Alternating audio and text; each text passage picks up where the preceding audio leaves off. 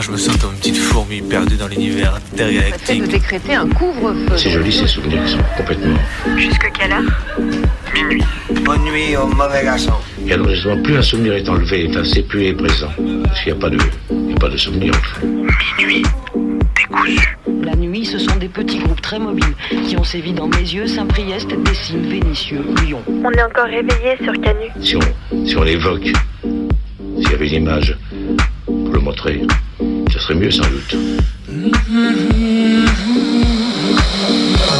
Y a une légende terriblement érotico-radiophonique qui dit que nous ne connaîtrons vraiment que lorsque nous aurons fait ensemble le tour complet du cadran. Il est 23h23. C'est débrancher ses oreilles du monde Il est 23h54. pour les rebrancher sur un autre. La radio la nuit, euh, ouais, il y a un truc, il y a quelque chose de particulier, quoi. Va-t-elle s'échouer quelque part, exploser en cours de route, fondre dans notre nuit noire? Comète venue d'ailleurs, est-ce que quelqu'un t'envoie? Dans l'obscurité, les ondes radio se propagent plus loin. Ça nous ferait vraiment plaisir de vous entendre, d'entendre vos histoires à vous aussi. C'est Minuit décousu qui te parle. On va se laisser porter dans la nuit. Il est 3 heures. La radio de nuit n'est pas mineure. Alors il y a moins de monde, mais je trouve que c'est des gens intéressants aussi parce qu'ils écoutent vraiment, ils sont vraiment là.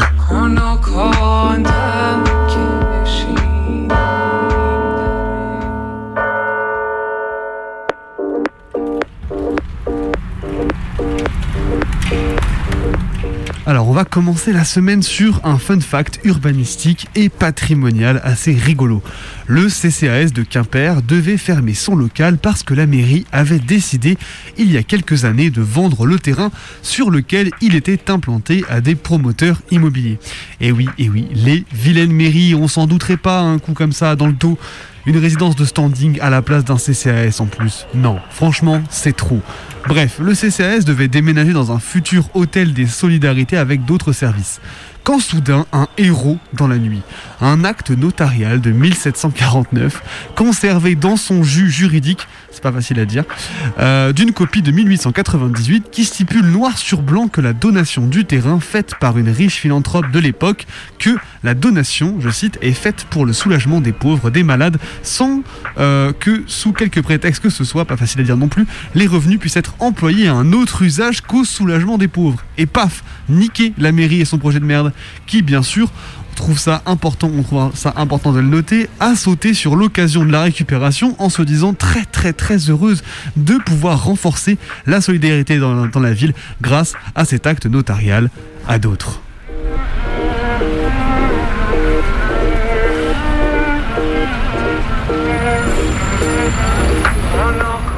Je sais pas si vous avez remarqué, mais ces derniers temps, la nouvelle polémique en vogue chez les terfs cato au t-shirt rosé bleu bien, une papa, un maman, une maman, un papa, une papa, un maman. Bah voilà, super.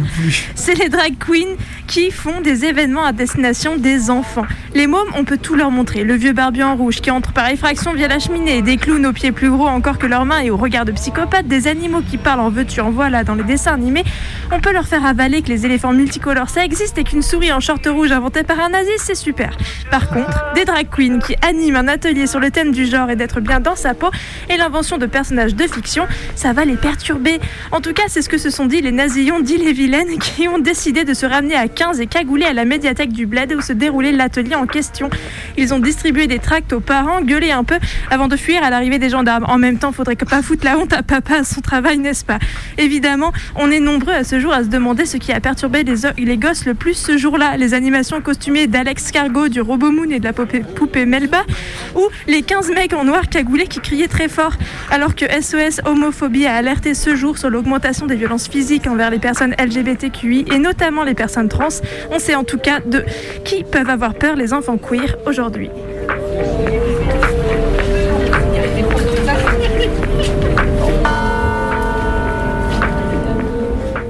Il y a du baston dans la tôle pour mineurs. En l'espace d'une semaine, c'est un établissement pénitentiaire pour mineurs et un centre éducatif fermé qui ont fait les frais de leur politique d'enfermement des mineurs. D'abord, dans la prison pour mineurs d'Orvaux, il y a une semaine, ce sont pas moins de deux mutineries qui ont pété à la gueule des matons et des pseudo-animateurs IS, en causant plusieurs milliers d'euros de dégâts et obligeant même les IRIS, équipe régionale d'intervention et de sécurité, grosso modo les Robocop des tôles, à intervenir. Quelques jours plus tard, c'était au tour d'un centre éducatif fermé à Ham, dont il ne faut redire bien sûr que le dernier mot, hein, le fermé, hein, qui a été la cible d'incendie et qui l'a mis hors d'état de nuire pendant une période encore inconnue. Pour rappel et se rendre compte de l'enfermement systématique des mineurs considérés délinquants, Yale représente toujours 1% de la population carcérale et sont écroués pour 76% d'entre eux et elles en l'attente d'un jugement et projet de construction de tôles pour gosses de divers types ne s'arrête pas. Avec bien sûr la bénédiction de l'ensemble de la classe politique, y compris beaucoup à gauche, qui y voit un moyen de redresser dans le chemin républicain les jeunes un peu trop hors des clous. Comme pour les tôles, comme pour les centres de rétention, feu au lieu d'enfermement pour mineurs.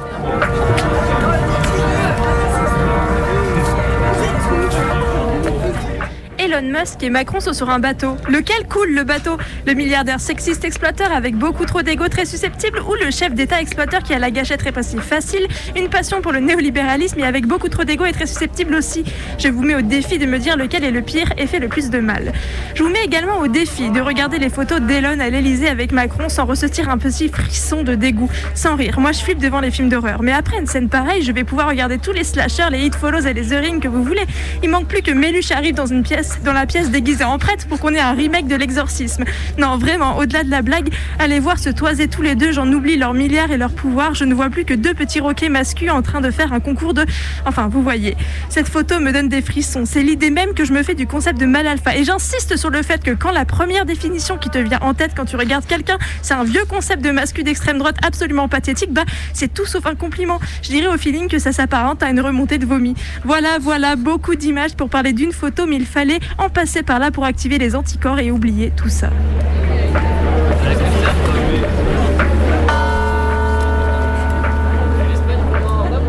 On va terminer par une petite annonce parce qu'elle est importante. Comme chaque dernier week-end de mai depuis 2021, le dimanche 28 mai est organisée une journée nationale contre les violences carcérales à Lyon et partout ailleurs en France. La journée, de, mobilisation a été initiée à la base par Najed Kouaki, maire de Idir Medress, tué par des matons au mitard de Corba deux semaines avant sa sortie en septembre 2020. La paix maquillant son suicide et empêchant depuis ses proches d'obtenir vérité et justice. Aux côtés du réseau Vérité et Justice, sa famille se bat pour l'abolition des quartiers disciplinaires et contre les quartiers d'isolement dans lesquels les morts de détenus sont très très fréquentes. Cette année, l'appel est élargi à toutes les formes d'emprisonnement, y compris les pour exilés, CRA et LRA pour les enfants. On ne rappellera jamais assez que le système carcéral est un système raciste, ciblant prioritairement les hommes pauvres, noirs et arabes, que les femmes sont lourdement affectées par les peines qui touchent leurs proches. Alors on continue de se battre contre la paix, contre tous leurs lieux d'enfermement et pour l'abolition de toutes les tôles. Pour ça, rendez-vous donc le 28 mai, place Bellecour à 14h pour soutenir les proches, les enfermés et pour affirmer notre détermination contre la détention.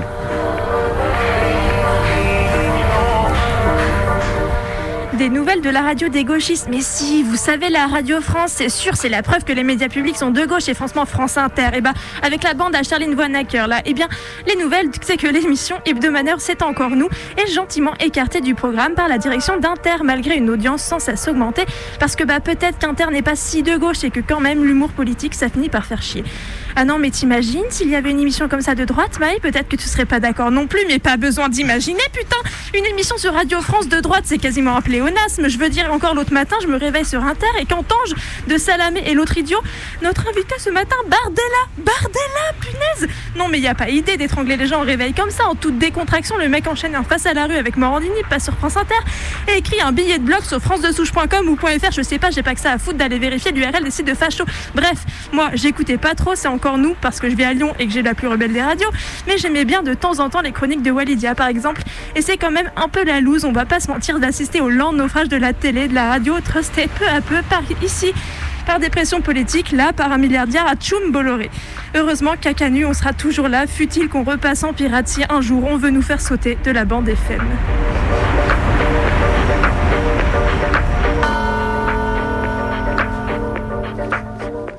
Il n'y a pas à donner des idées comme ça, bien sûr. et euh, il est 23h13. Chers auditeurs, vous êtes à l'écoute de Minuit Décousu, votre émission du mardi soir sur Radio Canu, la plus rebelle des radios. On est ensemble jusqu'à minuit, eh bien, pour en découdre avec la nuit. Et Yamaï qui est du coup à la technique. Et oui, plus en forme que jamais avec ce soir un programme encore aux petits oignons, un récit d'action militante que tu nous as concocté et une traversée de textes, de sons, de voix, de musique sur le thème ce soir du hasard que Colline et moi on a préparé. C'est ça. Et euh, bah, avant de se lancer tranquillement euh, dans la suite de l'émission, on vous rappelle aussi que bah, vous pouvez participer décidément à l'émission, soit en appelant sur le standard de la radio pendant l'émission, ou alors en nous envoyant euh, un petit mot sur nos réseaux sociaux, sur Twitter ou Facebook. Facebook, et non, raté, Instagram, ça y est, c'est les mêmes, donc on s'en fout, c'est pareil. bon, bref, décidément. donc, je disais Twitter ou Instagram, et aussi on a une bonne vieille adresse mail, laposte.net. Hein. Et oui, on pense notamment à celles et ceux qui nous écoutent depuis Paris en rediffusion sur les ondes de Radio Cause Commune le mercredi à 23h. Donc voilà, on attend vos petits messages. Si vous voulez passer une chanson euh, ce soir ou la semaine prochaine, vous nous le dites et on se fera un plaisir de le faire. On, active tout de suite? On a activé tout de suite. Ce soir, on part du coup direction Roubaix, euh, le quartier de l'Alma, pour découvrir ensemble donc euh, le récit d'action militante du de l'atelier populaire d'urbanisme. Moi, j'ai pas de famille, j'ai personne. Moi, ma famille, c'est mon quartier. Et je voudrais y rester, je voudrais mourir dans mon quartier. Je vieillis dans mon quartier et je voudrais y mourir. C'est ce que je voudrais. C'est ce que j'ai passé toute ma vie. Alors, quel effet ça vous fait, monsieur Le C'est difficile à exprimer ce qu'on ressent. Il ne faut pas oublier qu'il y a deux ans, il y a une petite fille qui est morte à cause justement de tout l'état euh, de, dégradation des logements de ce quartier. Ce qui peut être conservé, on le garde, ce qui est mauvais, on le détruit. Ce qui est important, c'est garder et de renforcer la vie sociale. Que faire quand ta municipalité débarque et annonce un vaste plan de rénovation urbaine qui te menace d'expulsion? Quand les pelleteuses arrivent pour détruire ton quartier, dédensifier, apporter de la mixité à grands coups de boules de démolition même si la réponse n'est pas simple, au début des années 70, les habitantes du quartier de l'Alma, à Roubaix, ont apporté des éléments de réponse en construisant une grande résistance victorieuse qui durera 10 ans, pendant lesquels elles ont pu se réapproprier leur vie et leur quartier.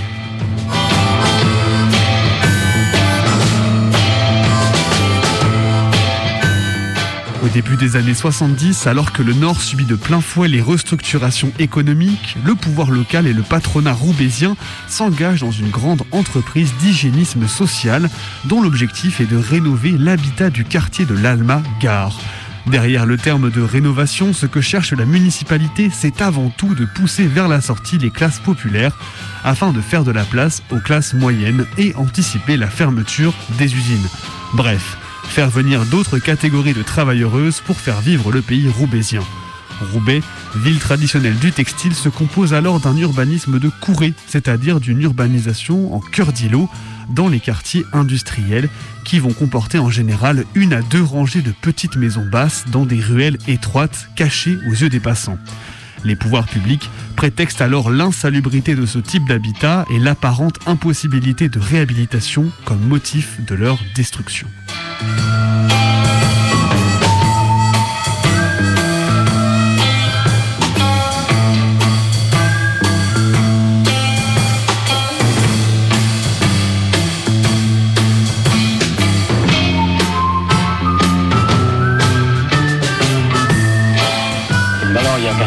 Parlait déjà de, rénovation euh, du quartier Almaguer. Le conseil municipal a déclaré les courets de l'Almaguer vont enfin disparaître.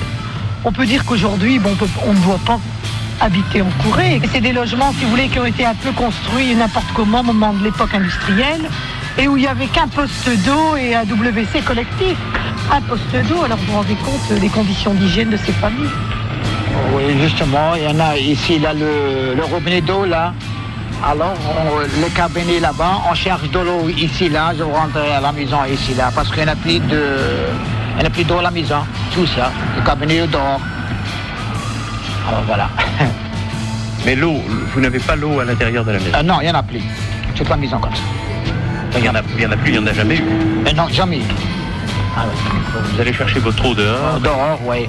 Oh ouais, c'est embêtant. Moi, tout l'hiver, là, c'était au gilet ici, là, on va chauffer, on va tout.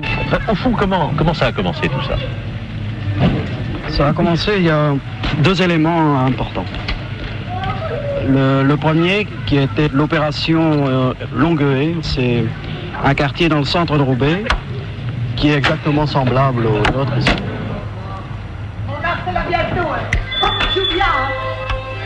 Tout le quartier a été rasé, où on a reconstruit des, des immeubles collectifs, où euh, aucune personne qui habitait le quartier n'a pu rester sur place. Déjà, on s'est dit, euh, curieux. Et là, c'est quand ça? Oh, il y a 15 ans. Et alors, un deuxième élément, c'est, on s'en souvient un soir, on avait une fuite, nous, euh, à la maison aussi, une fuite d'eau. Et on s'est dit, bon, ben, il y a, y a plusieurs solutions pour le problème. Quoi. On n'est certainement pas les seuls à avoir des problèmes de réparation. C'est d'aborder tous ces problèmes logement d'une manière individuelle ou au contraire d'essayer de voir ensemble ce qu'on peut faire.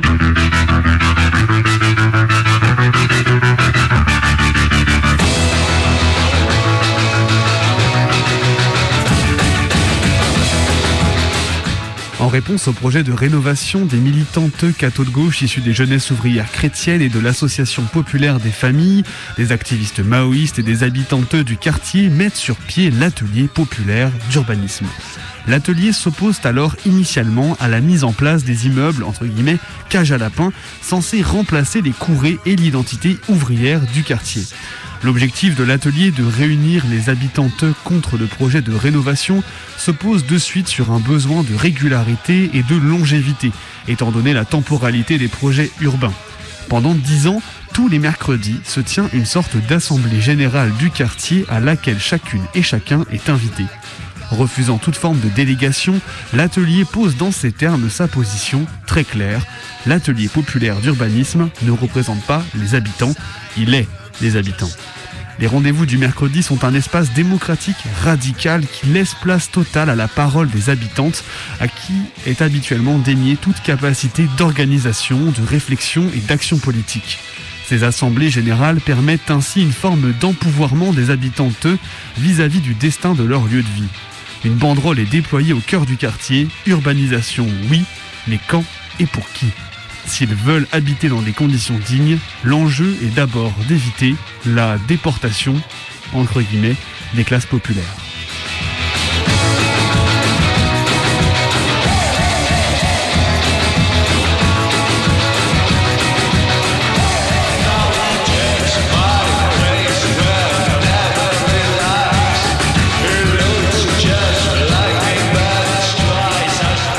Vous arrivez ici, vous voyez que ce quartier existe, vous souhaitez qu'il continue à exister, et vous avez vos premières actions, si je puis dire.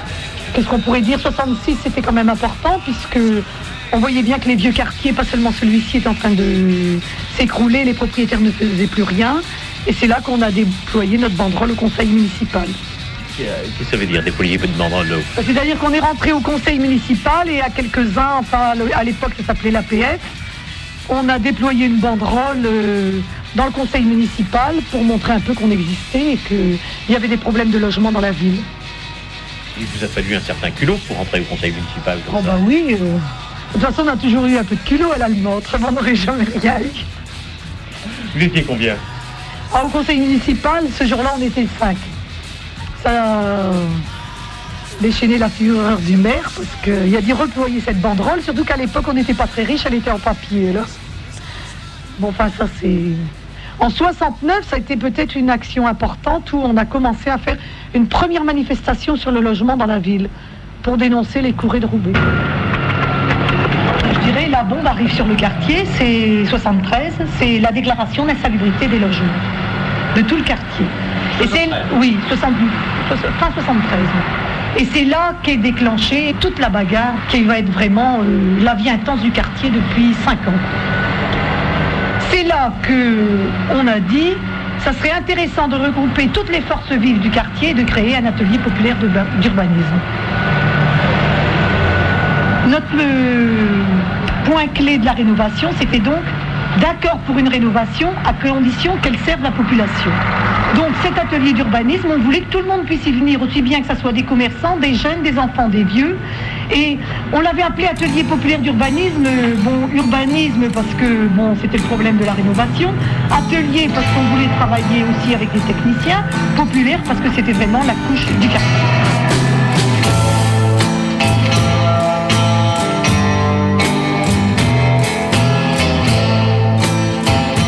Le projet de l'atelier populaire d'urbanisme est de faire changer l'expertise de Caen. Face aux pouvoirs locaux opposant la scientificité et la raison de la rénovation et des transformations urbaines, c'est aux habitantes de proposer un contre-discours d'expertise pour appuyer leur mobilisation. Une aide précieuse à la lutte est celle de l'ABAC, une équipe d'architectes gauchistes venus de Paris avec le soutien étonnant du ministère de l'équipement de l'époque qui pense pouvoir se payer la mairie socialiste.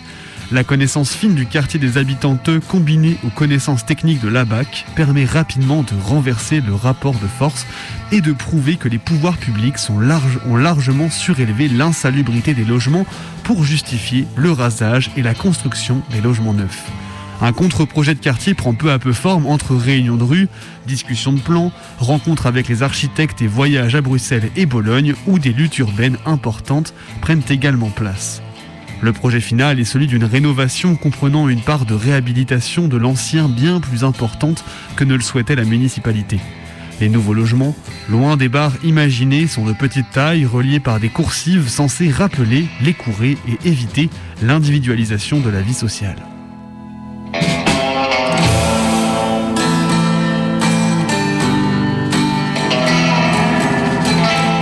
Pour renverser la vapeur, la lutte ne s'organise pas seulement par proposition de plans de rénovation opposés, mais également dans la vie quotidienne. Face au montant des charges, les compteurs électriques à clé sont trafiqués quand les logements sont trop insalubres ou une grève des loyers est organisée. En 75, en mai, pour protester contre les coupures d'eau infligées aux habitantes, l'APU mobilise près de 400 personnes qui se rendent en cortège munis de seaux d'eau pour les remplir à la fontaine située en face de la mairie. Le lendemain, l'eau est rétablie. Cette capacité à mobiliser des centaines de personnes régulièrement est aussi liée à l'enracinement des militantes dans le quartier. La plupart en sont issus et tous y vivent. Comme l'explique Marie-Agnès Lemans, figure active de la lutte de l'ALMA, on n'est pas parvenu à créer un APU comme ça par hasard. C'est parce que pendant des années, on a discuté avec les gens, on les a rencontrés, on a créé des comités dans les courées, on a fait du porte-à-porte, on a passé des années à distribuer des tracts, à faire des affiches, à être présent sur les marchés.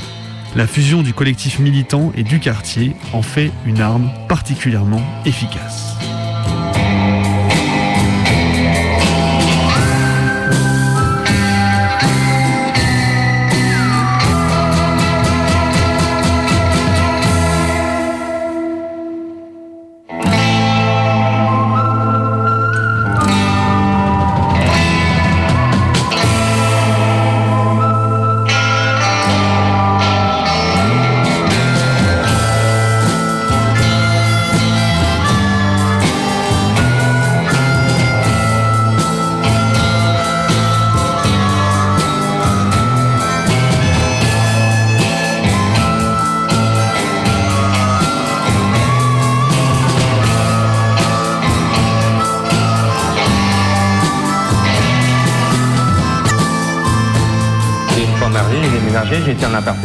Et je voulais revenir dans le quartier.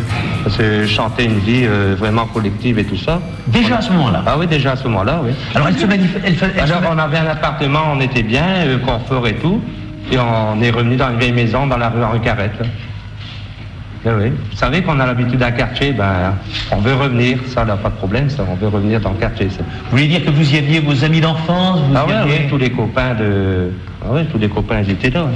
Puis même comme maintenant, là, des fois on rencontre des copains, là, 10 ans qu'on les a pas vus et tout ça, ça fait plaisir de se rencontrer, on va boire un pot et. Ouais. Bon, au début, euh, on- bon, nous, on y habitait ici. Bon, il y a eu des tas de problèmes de réparation. C'est quand même exigu. Il n'y a pas de confort et tout ça dans les maisons. Donc, euh, on disait, bon, il faut les démolir. On ne pourra pas les garder. Mais on sait très bien que quand on démolit une maison, ça chasse tous les habitants. En fait, je crois que c'est pas tellement ces vieilles maisons qu'on a voulu défendre. euh, c'est plus la vie sociale qui a existé euh, dans Même toute cette rue. Même au début, quand vous saviez pas.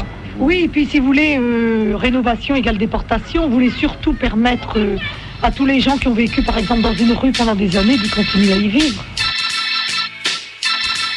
Finalement, la mobilisation permet d'arracher une victoire et la municipalité est obligée d'accepter la rénovation selon les termes de l'APU en suivant ses plans de réhabilitation douce du quartier. Une victoire historique sans précédent. Les observateurs de l'époque ne s'y trompent d'ailleurs pas. Des prix d'architecture sont attribués, la presse déboule et le maire socialo de Roubaix tente même une récupération de dernière minute en montrant qu'il soutenait le projet depuis le départ. Une fois la victoire obtenue, la lutte continue. Il faut gérer la vie quotidienne dans le quartier dans un contexte d'accélération de la désindustrialisation et de forte hausse du chômage, modifiant profondément les rapports sociaux. Pour y remédier, les habitantes sans travail s'en inventent eux-mêmes elles créent des coopératives de bâtiments et de menuiserie, une imprimerie, un restaurant communautaire elles prennent en main directement la vie sociale du quartier de manière autonome. Une régie technique est mise en place dont le but est d'assurer la gestion de tous les détails techniques qui affectent la vie collective. Tous les dysfonctionnements du quartier, fuite d'eau, ascenseur en panne, éclairage, saleté, etc., dont les habitantes eux-mêmes sont salariés.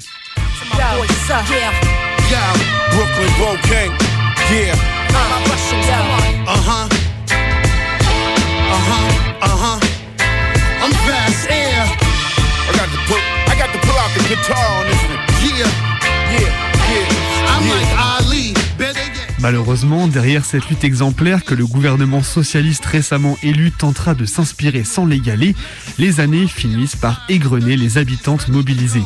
Le climat du quartier se dégrade rapidement, abandonné par les pouvoirs publics qui veulent prendre leur revanche sur l'atelier populaire d'urbanisme et l'ALMA.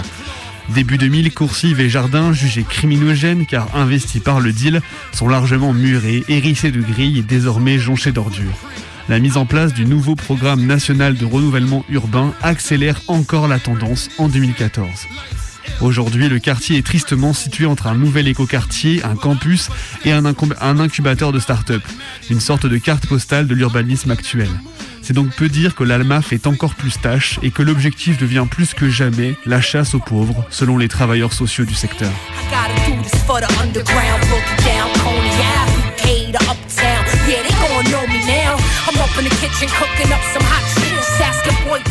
Pour autant, la lutte du quartier de l'Alma de Roubaix et l'aventure de l'atelier populaire d'urbanisme restent une démonstration de la force de la mobilisation des quartiers populaires en alliant travail de terrain et contre-expertise.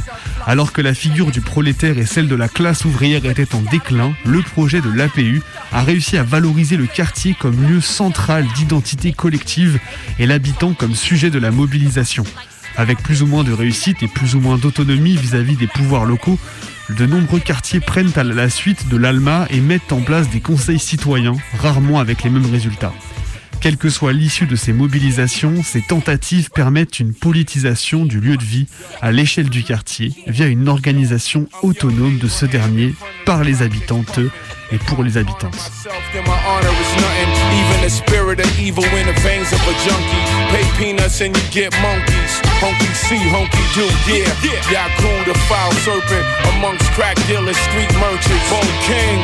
Yeah, flows from out of my mouth.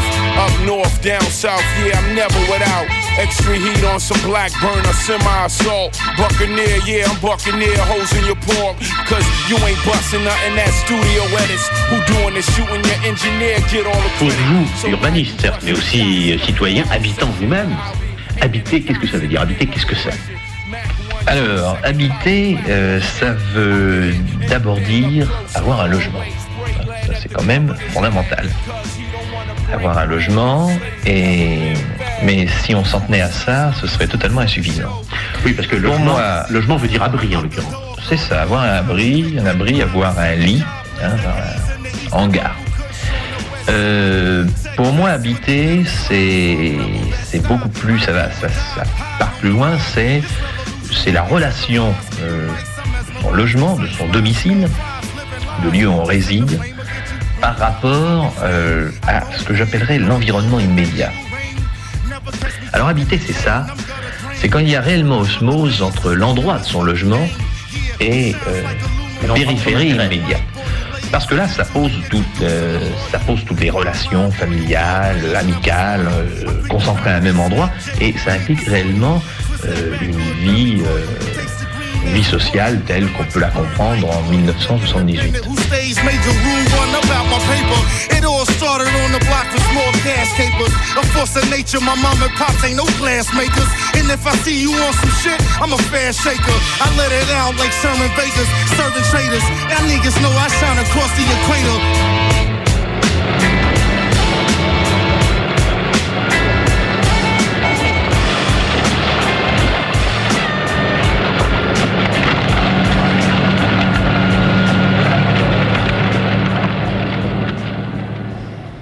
Et sur le son des tractopelles, il est 23h34 sur les ondes de la plus rebelle des radios.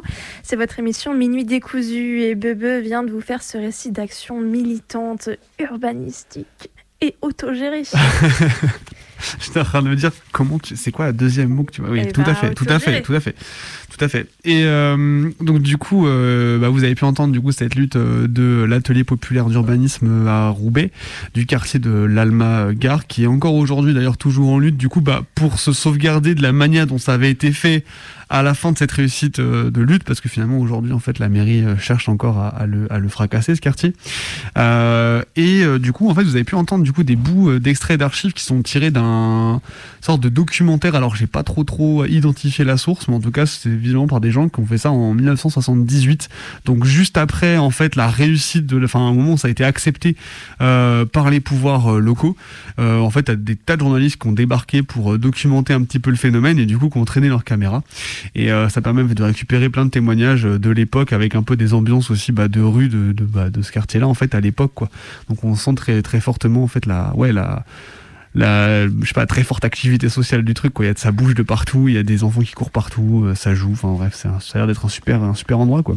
C'est super inspirant en tout cas, moi je trouve. C'est clair. Ça donne envie de faire des trucs. Peut-être que avant d'enchaîner avec une traversée de son de texte de voix, on va se passer un petit morceau. Euh, je proposais moi Best Friend de Yellow Wolf et en feat avec Eminem parce que je sais pas, je l'ai dans la tête en ce moment. Mais il faut, il faut. Et puis on enchaînera tout de suite avec une hasardeuse traversée de sons, de textes et de voix.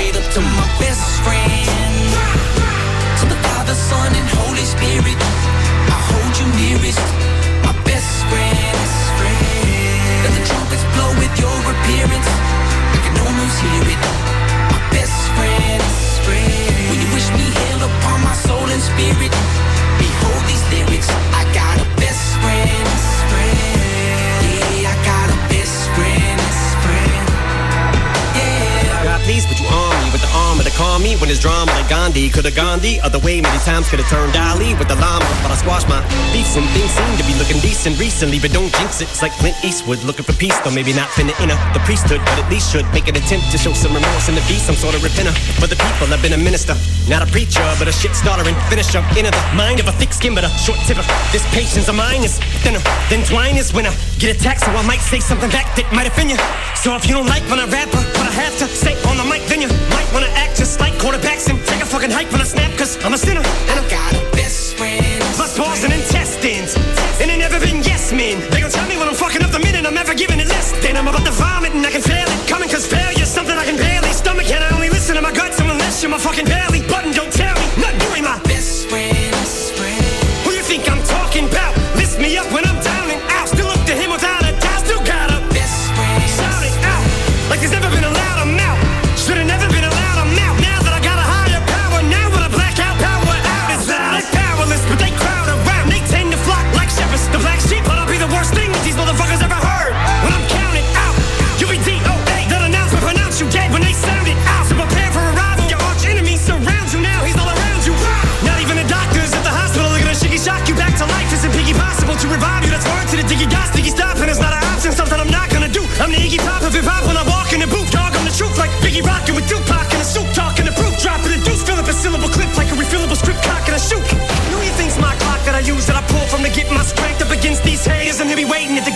get sprayed up, sitting you hold straight up to deal with my best friend. To the Father, Son, and Holy Spirit, I hold you nearest, my best friend. Let the trumpets blow with your appearance. I can almost hear it,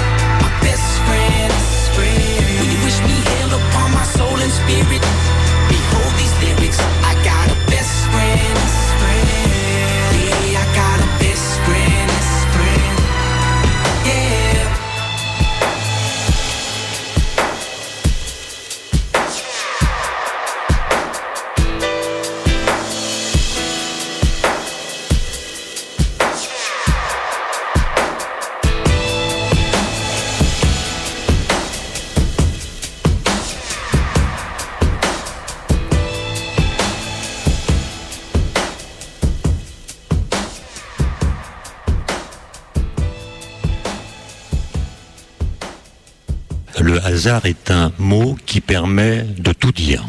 C'est-à-dire un mot auquel on peut accorder toutes les définitions que l'on veut, sans qu'il en apparaisse une seule qui soit a priori plus légitime que les autres.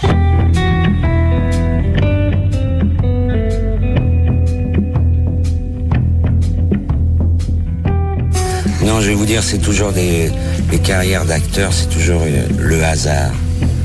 Euh, je devais être pharmacien.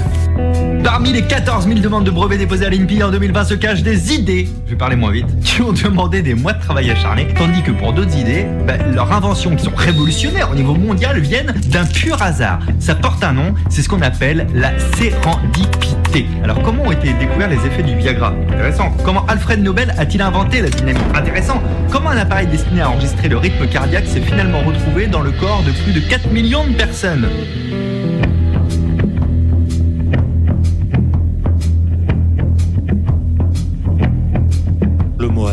Qui signifie une chose et son contraire, et autre chose encore, comme s'il était voué à ne rien évoquer d'autre que son propre halo symbolique, halo symbolique qui entremêle de façon floue trois notions qui sont à la fois proches et distinctes, la chance, l'aléatoire et la contingence.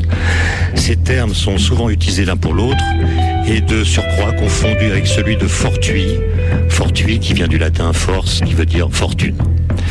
Alors pour, tenter de sortir de, cette confusion, de ces, aléas du hasard, si j'ose dire, euh, on peut tenter de, commencer par l'étymologie, dans l'espoir qu'elle nous aide à préciser les choses.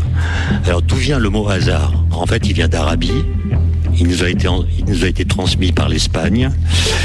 Euh, c'est un mot euh, arabe donc qui, qui se prononce, si j'ai bien compris, mon oreille, hasard, qui veut dire dé à jouer et qui s'est transformé en hasard en espagnol. Or, ironie de l'histoire et de la physique, le mouvement et le destin d'un dé, le dé c'est le symbole canonique du hasard, bah, le mouvement et le destin d'un dé est en réalité parfaitement déterministe.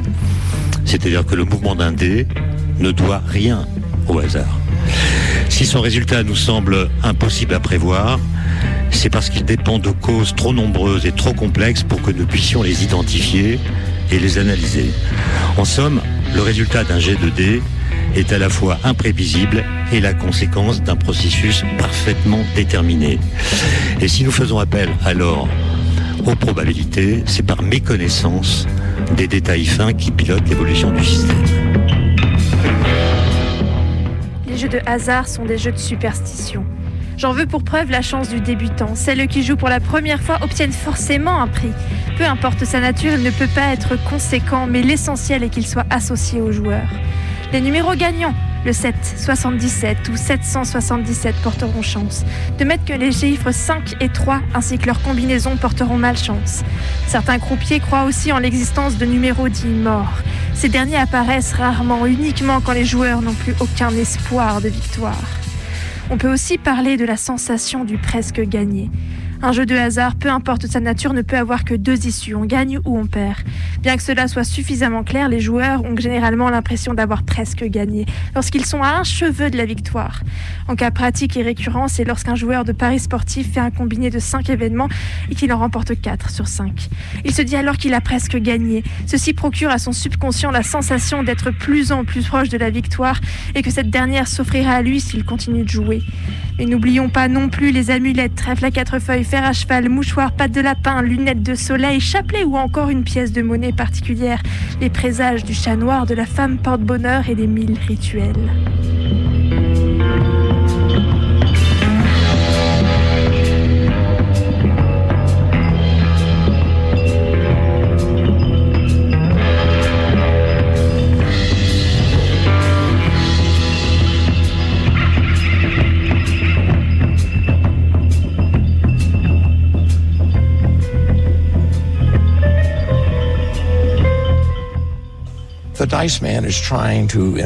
L'homme D nous dit de façon comique et sous forme de roman que si nous persistons à croire que nous n'avons qu'un seul moi, et si nous pensons qu'il faut toujours être cohérent avec nous-mêmes, alors nous nous limitons. Lancer les dés est un moyen parmi d'autres de se libérer des habitudes et de la routine dans lesquelles on s'enferme. C'est sans doute l'un des messages du livre. En soumettant sa vie au dé, en laissant le dé choisir pour lui, le héros du roman prétend donc se libérer des carcans sociaux. Au début, tout se passe très bien, c'est même plutôt amusant. Mais bientôt, sa famille, puis sa personnalité volent en éclats. Pour comprendre d'où vient cette histoire, il faut s'intéresser à son auteur, né en 1932 au cœur de la Grande Dépression. Comment est né ce roman, L'homme dé Je laisse les dés décider pour moi depuis l'adolescence. À l'époque, je remettais toujours tout au lendemain. Un jour, j'ai eu l'idée de dresser une liste de six choses à faire et de lancer un dé pour en choisir une, et de faire ce que disait le dé. Sinon, je n'aurais jamais rien fait. Et l'exemple le plus notable, c'est quand j'avais 22 ans. Je travaillais de nuit dans un hôpital psychiatrique de Long Island. Un matin, alors que je quittais en voiture l'hôpital, j'ai vu deux infirmières qui marchaient le long de la route. J'étais encore timide à l'époque, alors je ne me suis pas arrêté. Mais quelques centaines de mètres plus loin, j'ai changé d'avis. Je me suis garé sur le bas-côté, j'ai sorti un dé, et je me suis dit, chiffre impair, je fais demi-tour et je les drague, chiffre pair, je continue ma route. Le dé s'est arrêté sur un chiffre impair, et j'ai donc fait demi-tour. C'était une route avec un terre-plein central, donc je suis revenu sur mes pas pendant deux kilomètres et demi pour reprendre la route dans le bon sens et revenir à leur niveau. La première était une grande brune, voluptueuse, culturelle et sexy. Et cette femme est mon épouse depuis près de 60 ans. Tout ça parce que je suis tombé sur un 5. L'observation indique que les joueurs entretiennent une perception de contrôle ou de maîtrise à l'égard des jeux de hasard et d'argent complètement illusoires.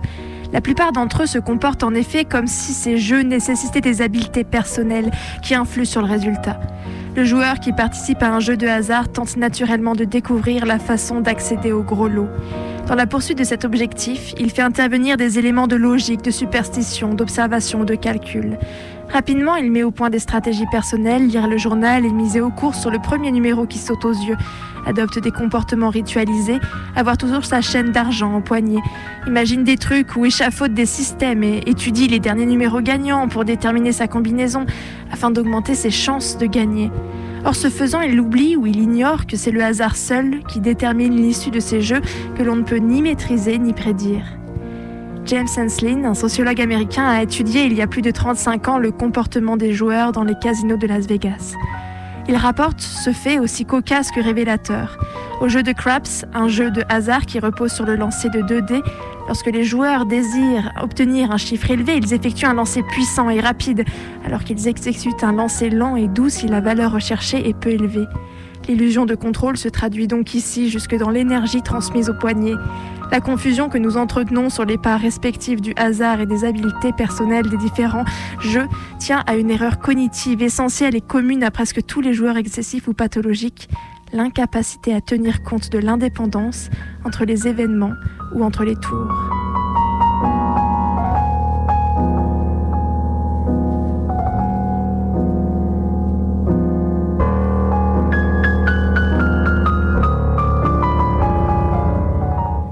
Des études scientifiques montrent en effet que lorsque nous tentons de produire une séquence de nombres au hasard, nous en sommes totalement incapables. Nous avons tendance à effectuer de façon excessive les répétitions, de sorte que nous créons un trop grand nombre d'alternances. D'une façon générale, les joueurs tentent de maîtriser le jeu en s'appuyant sur leurs connaissances ou en tenant compte des événements antérieurs, en comptant par exemple le nombre de boules noires ou de chiffres pairs déjà sortis. Ce réflexe d'associer des événements indépendants pour prédire l'issue du jeu apparaît comme un élément essentiel de la dynamique cognitive à l'œuvre dans les jeux de hasard et d'argent. Si la plupart des gens comprennent bien en théorie le concept de hasard ou d'événements aléatoires, ils semblent donc faire fi de cette raison sitôt placée dans les situations de jeu.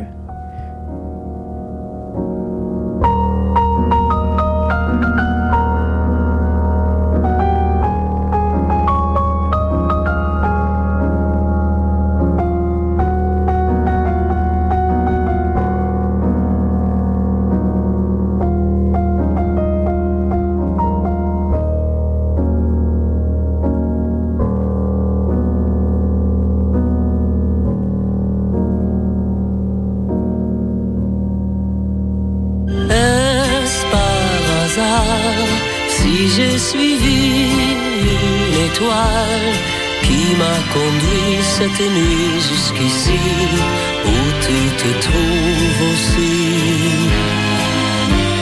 Est-ce par hasard si j'ai croisé ton regard? Pourrais-tu m'expliquer pourquoi ce soir va se jouer ma vie?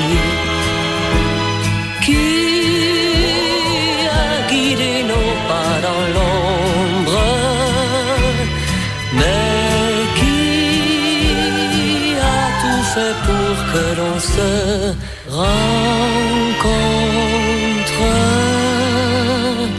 Est-ce par hasard?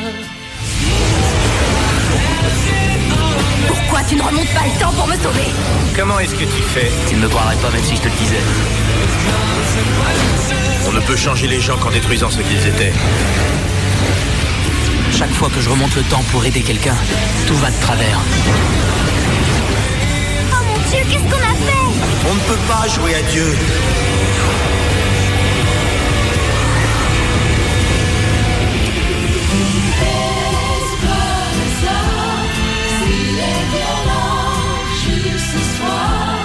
Cet air ancien qui revient de si loin, du fond de ma mémoire,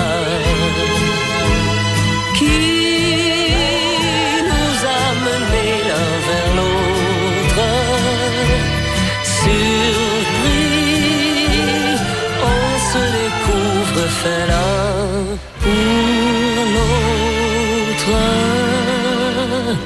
Est-ce par hasard si cette nuit une étoile brille au-dessus de nous comme un espoir? Est-ce par hasard?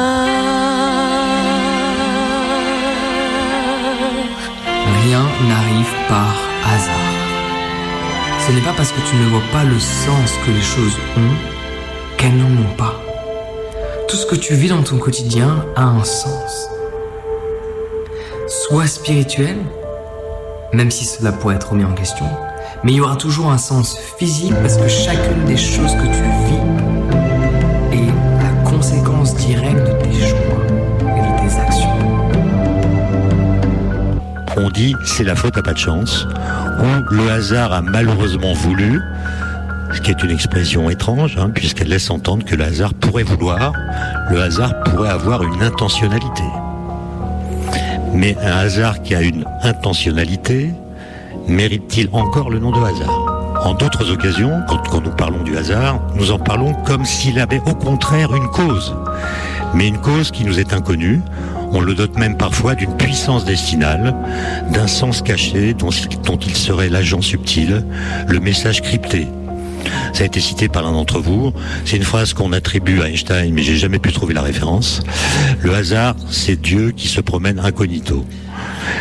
Le hasard serait donc l'accomplissement d'un déterminisme secret, d'un destin qui s'accomplirait en cachette.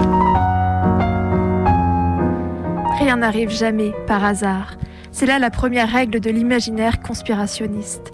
Rien n'arrive par accident, rien dans les séries événementielles qui suscitent de l'emprise et de l'anxiété, de la surprise et de l'anxiété n'est accidentel ou insensé, ce qui implique une négation du hasard, de la contingence, des coïncidences fortuites. On connaît la formule, ceci n'est pas un hasard si... Pour les adeptes de grands récits complotistes, tout s'explique par les complots et les méga-complots. Ce savoir alternatif confère à celui qui le possède la conviction que la marche du monde est intelligible et qu'il peut la contrôler dans une certaine mesure. Cette maîtrise imaginaire donnée par les croyances complotistes répond à un besoin d'ordre, à la fois cognitif et affectivo-imaginaire. Rien n'arrive par hasard. C'est aussi la règle de l'ésotérisme.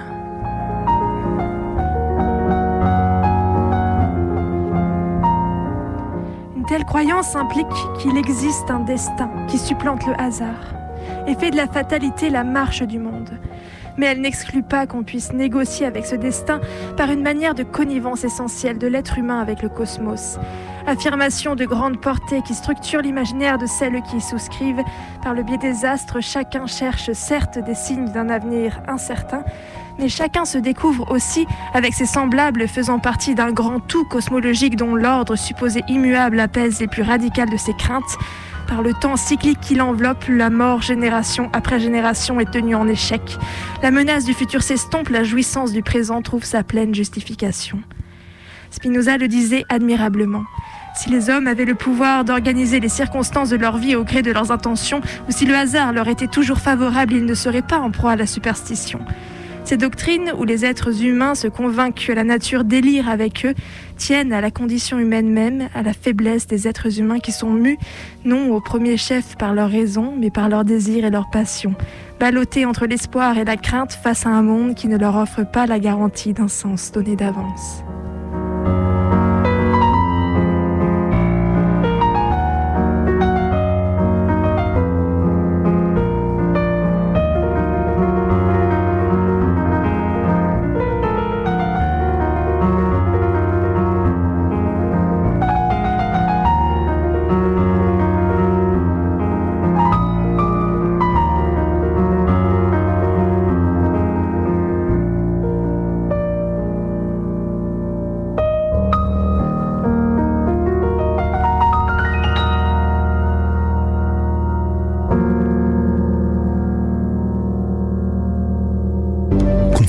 Ce que certains pourraient avoir tendance à croire, tout ce qui nous arrive se produit bien pour une raison. Il n'y a souvent pas de place pour le hasard. Même si nous ne le réalisons pas toujours sur le moment, rien dans cet univers n'arrive par hasard. Nous rencontrons toujours les gens pour une bonne raison. Il y a toujours un but supérieur derrière chaque petite chose qui nous arrive. Les expériences que nous vivons nous font faire un pas de plus vers l'endroit où nous sommes censés arriver. Lorsque nous rencontrons des personnes qui nous donnent les connaissances dont nous avons besoin, nous expérimentons ce que nous appelons la synchronicité. La coïncidence, c'est le pseudonyme du divin quand il ne veut pas signer son nom. L'univers utilise les moyens les plus étonnants pour relier les gens entre eux. Le hasard, c'est le purgatoire de la causalité. Nous l'invoquons que nous n'avons pas identifié la cause. C'est donc une construction artificielle entièrement fabriquée par nos limitations cognitives. Si nous croyons qu'il joue un rôle, c'est simplement parce que nous sommes aveugles aux raisons cachées qui déterminent et organisent la suite des événements. Alors cette conception de la place, intéressante, euh, elle pose quand même euh, pas mal de problèmes, puisqu'elle met en place euh, un chemin vers l'abîme. Elle met en place un chemin qui constitue une sorte de puits sans fond. Pourquoi? Ben Parce que si on veut expliquer un événement en lui ajoutant sa propre antériorité, toute cause dont on se sert pour expliquer un événement doit elle-même être considérée comme l'effet d'une autre cause qui l'a précédée dans le temps, et ainsi de suite. S'enclenche ainsi une régression à l'infini, dont l'absence de terme vient tuer dans l'œuf l'idée même d'explication. Dès que vous invoquez la causalité, vous entamez un chemin a priori infini, de sorte qu'il n'y a jamais d'explication. Sauf si, sauf si, vous faites le postulat qu'il existerait une cause première, c'est-à-dire une cause qui serait cause d'elle-même en quelque sorte, une cause qui n'aurait pas à être elle-même fondée, une cause qui engendrerait une suite causale tout en échappant elle-même à la causalité. Et à partir de ce moment-là, c'est posé la question, la seule question intéressante. C'est est-ce que le hasard est l'effet d'une cause ou est-ce que le hasard est l'effet d'une absence de cause? Et c'est ça qui va déclencher euh, tout le débat sur la mécanique quantique, qui à mon avis est le seul débat fondamental sur la question du hasard. Toutes les autres discussions prennent le mot hasard dans des sens variables, mais est-ce que le hasard est lié à notre méconnaissance des causes? Ou est-ce que le hasard est intrinsèque à la réalité? Ça, c'est la question quantique fondamentale. Bob l'a remarqué. Quand il s'endort habillé sur le canapé, il se réveille toujours avec la gueule de bois. La conclusion du génie, dormir habillé sur un canapé produit des effets mystérieux sur le sommeil. Ce que Bob oublie bien sûr, c'est que quand il s'endort sur le canapé, c'est surtout après avoir abusé de l'alcool. Il est donc atteint par l'effet cigogne qui consiste à confondre corrélation et causalité. Une corrélation existe lorsque deux situations ont un lien entre elles. Bob a bien la gueule de bois quand il dort sur le canapé, mais l'erreur est de penser que les si les situations sont liées, alors l'une doit bien causer l'autre. L'effet cigogne tient sa force dans le fait que le cerveau humain a tendance à rechercher des causes aux phénomènes qui l'entourent pour réduire la portée du hasard et augmenter le sentiment de contrôle de la situation. Et c'est d'autant plus lorsque les enjeux sont importants. Le conspirationnisme se fonde sur ce type d'effet psychologique. À la mort inexpliquée d'une personnalité importante ou suite à une catastrophe inexplicable, les conspirationnistes profitent du besoin de contrôle et de compréhension pour miser sur le fait que beaucoup préféreront une, une théorie douteuse à un frustrant on ne sait pas. Pour faire simple, plus la situation est grave, plus on souhaite la comprendre et donc moins on supporte l'idée du hasard.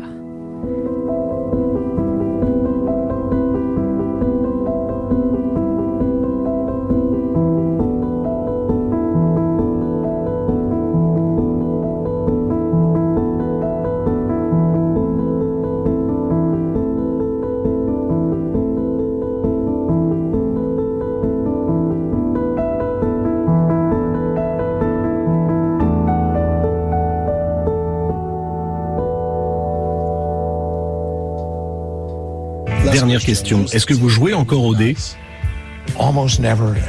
Presque jamais, et toujours pour des futilités comme le choix d'un restaurant ou d'un livre. Mais souvenez-vous, en théorie, on lance les dés jusqu'à ce qu'on soit totalement et complètement éclairé. Et comme c'est déjà mon cas, je n'ai plus besoin de lancer les dés.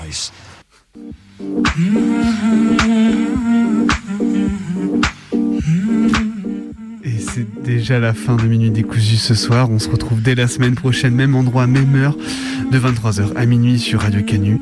Et vous pouvez retrouver toutes nos euh, émissions sur notre audioblog Arte Radio d'ici là, ou alors sur les ondes de Radio Cause Commune demain soir à 23h, pareil.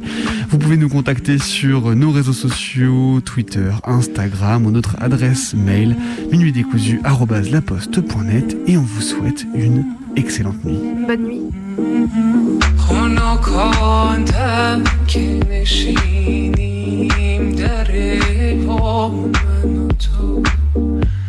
به دو نقش و به دو صورت به یکی جا من و تو خوش و فارغ ز خرافات پریشان من و تو تو بی من و تو جهان